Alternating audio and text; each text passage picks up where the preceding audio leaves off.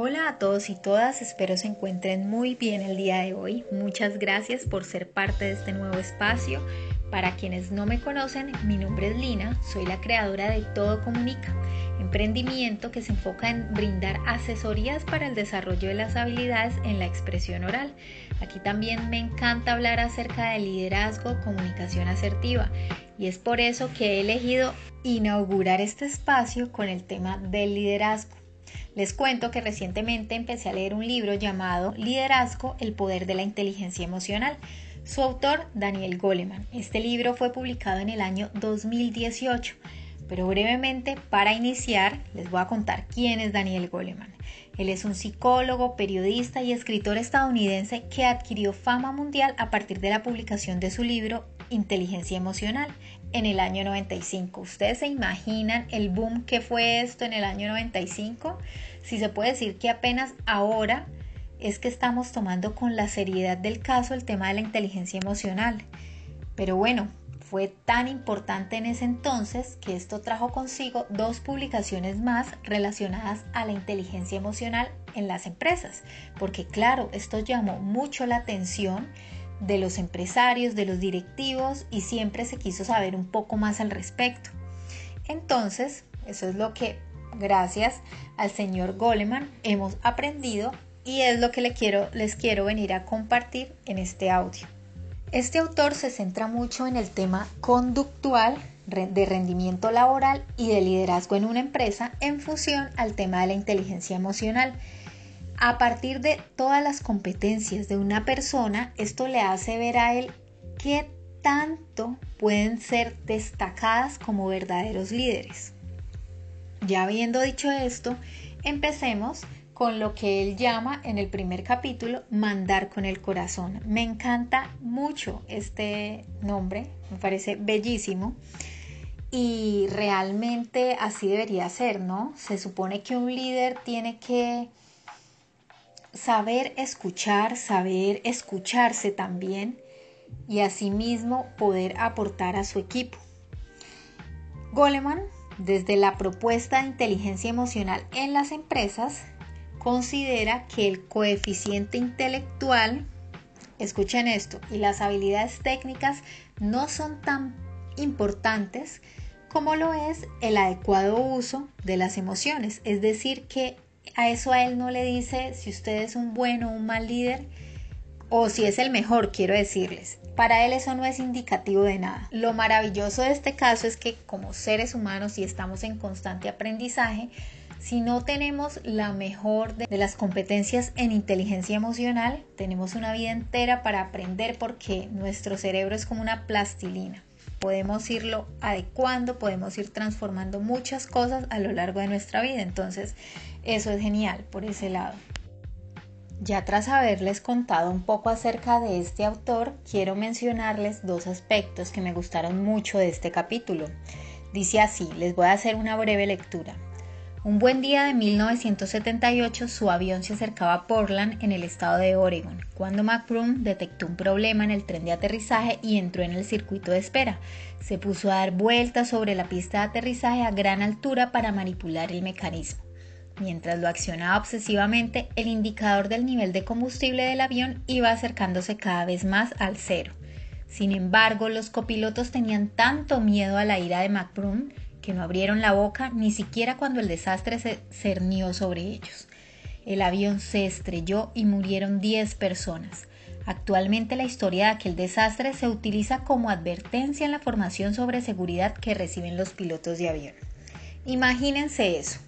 Imagínense que en definitiva su jefe sea tan iracundo que usted no se atreva a hablarle ni a hacerle una sugerencia. Mira los desastres que este tipo de situaciones pueden ocasionar. Ahí es cuando la inteligencia emocional es tan importante. No vale que seas una persona sumamente brillante en un aspecto de tu, de tu carrera, o seas una persona altamente efectiva si no tienes buen dominio de tus emociones. Para que a una persona le tengan miedo, imagínense cómo sería este señor. Esto deja una gran lección. Deja una gran lección en el sentido de que en un equipo de trabajo debe haber una comunicación asertiva, por supuesto.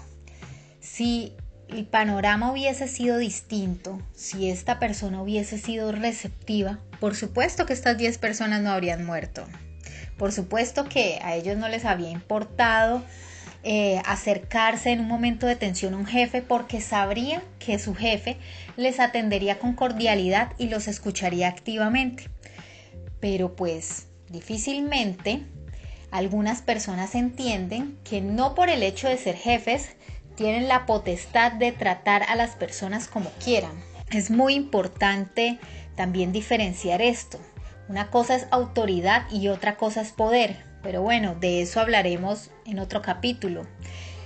Aún así, me parece muy importante este caso porque como bien lo indica él, si bien la inteligencia emocional determina el potencial de aprendizaje de los principios básicos del autodominio, por ejemplo la competencia emocional nos muestra qué parte de ese potencial hemos dominado de modo que se traduzca en capacidades laborales, dominar una competencia emocional como la atención al cliente o el trabajo en equipo, requiere un dominio subyacente de principios básicos de la inteligencia emocional como la conciencia social y la gestión de las relaciones.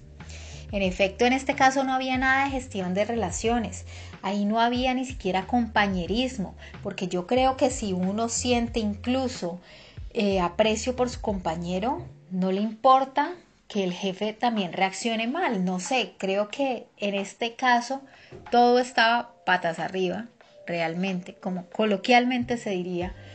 No había una unidad, no había apoyo, no había soporte. Y claramente este tipo de cosas pasan no a tan gran escala en las empresas. No quiero decir que se estén cobrando vidas a cada rato, pero por supuesto que ocurren y por supuesto que hay descalabros y por supuesto que en ese tipo de casos ¿Quién tiene la culpa? Muchas veces este tipo de jefes ni siquiera asumen la culpa. Y ahí es cuando culpan a sus colaboradores porque no tuvieron la suficiente entereza de, abrir la boca. Pero es que ahí es que se cuestionan estos colaboradores, pero es que a usted es imposible hablarle.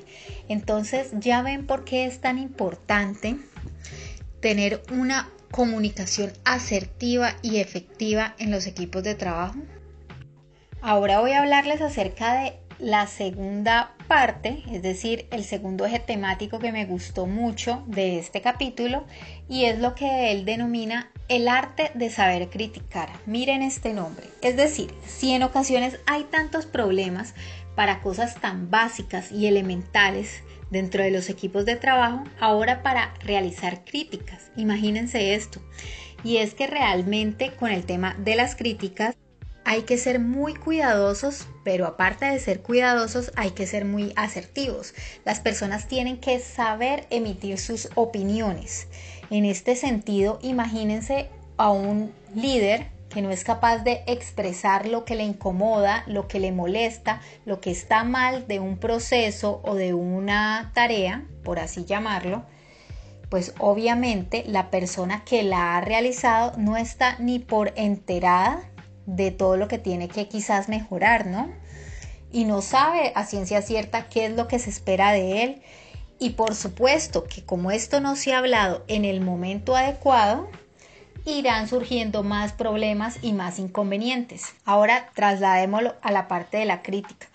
Para emitir críticas hay que ser muy respetuoso, porque independiente del proceso, del trabajo que se esté llevando a cabo, estamos hablando con seres humanos. Daniel Goleman en esta parte del libro cuenta anécdota. La verdad que no recuerdo si eso fue real o, producto de su imaginación, en la que un ingeniero hacía una exposición de un de un proyecto y el jefe lo destrozó por completo. La persona se sintió tan mal por días, incluso estaba tomando la decisión de renunciar, hasta que un día se atrevió a hablar con su jefe y enfrentar la situación y el jefe nunca había dimensionado lo que sus palabras habían calado en esta persona. ¿Y saben qué es lo peor del asunto? Que ni siquiera estaba tan mal el proyecto, por el contrario, tenían que hacerse ajustes, pero realmente estaba bien. Así que en este sentido hay que tener mucho cuidado con las palabras. Hay personas que creen que ser sarcástico es una maravilla, pero tú no sabes la otra persona cómo está recibiendo el mensaje. Por eso él aquí hace la invitación a criticar de forma adecuada. Y por supuesto que para las personas que están en altos cargos, la crítica es una de las tareas más importantes y difíciles. Y por eso es que se aplazan tanto, por eso es que se temen tanto, porque no saben cómo expresarlas, porque huyen a ese tipo de confrontamientos. Como bien él lo dice, son muchos los jefes que no demuestran mucha destreza en el arte decisivo de la comunicación de las reacciones. Y es que para nadie, o bueno, para nadie debería ser un secreto que la eficiencia y el bienestar de los colaboradores dependen asimismo de la calidad de la comunicación de su equipo y por supuesto de sus superiores. ¿Qué persona va a trabajar a gusto? ¿Qué persona se va a sentir bien si las sugerencias están dichas de forma sarcástica, si hay comentarios en tono molesto, en tono grosero. Creo, no conozco a la primer persona que se sienta totalmente a gusto con este tipo de situaciones, ¿no? Quiero que tengan muy presente que la expresión y la recepción de las críticas determina en gran medida la satisfacción del individuo con su trabajo, con sus compañeros y con sus superiores. Así que si ustedes en estos momentos, en estos momentos tienen personas a cargo, piensen muy bien cómo van a expresar sus palabras. Sean asertivos, hablen en el momento indicado con la persona indicada. Uno no puede estar pretendiendo que las personas lean la inconformidad de uno en relación a los proyectos o a lo que no se hace como uno quería. También en ese sentido hay que asumir la responsabilidad que uno tiene. Quizás no fui lo suficientemente clara, quizás a esta persona le quedaron dudas. Es decir, la culpa no puede ser siempre del otro. Y por supuesto, tengamos en cuenta que somos seres humanos, que cometemos errores y por supuesto que sentimos. Muchas gracias por haberme escuchado, por haber sido parte de este espacio y nos escuchamos en una próxima ocasión.